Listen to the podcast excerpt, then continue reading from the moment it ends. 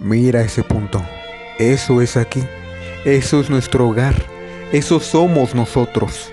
En él, todos los que amas, todos los que conoces, todos los que alguna vez escuchaste, cada ser humano que ha existido vivió su vida aquí la suma de todas nuestras alegrías y sufrimientos, miles de religiones seguras de sí mismas, ideologías y doctrinas económicas, cada cazador y recolector, cada héroe y cobarde, cada creador y destructor de civilizaciones, cada rey y campesino, cada joven pareja enamorada, cada madre y padre, niño esperanzado, inventor, explorador, cada maestro de la moral, cada político corrupto, cada superestrella, cada líder supremo, cada santo y pecador en la historia de nuestra especie vivió ahí, en una mota de polvo suspendida en un rayo de sol.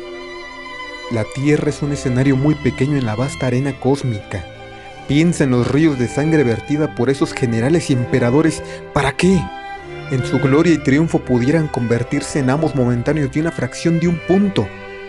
Piensa en las interminables crueldades cometidas por los habitantes de la esquina del punto sobre los apenas distinguibles habitantes de alguna otra esquina.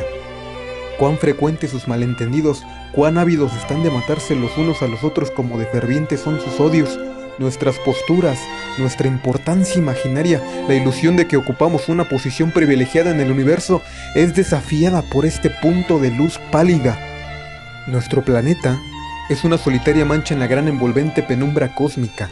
En nuestra oscuridad, en toda esta vastedad, no hay ni un indicio de que vaya a llegar ayuda desde algún otro lugar para salvarnos de nosotros mismos.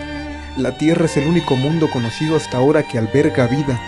No hay ningún otro lugar, al menos en el futuro próximo, al cual nuestra especie pueda migrar. Visitar sí, asentarnos aún no. Nos guste o no, por el momento la Tierra es el lugar en donde tenemos que quedarnos. Se ha dicho que la astronomía es una formadora de humildad y de carácter.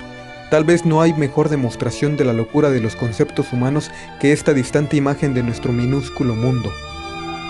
Para mí, subraya nuestra responsabilidad de tratarnos mejor los unos a los otros y de preservar y querer ese punto azul pálido, el único hogar que siempre hemos conocido.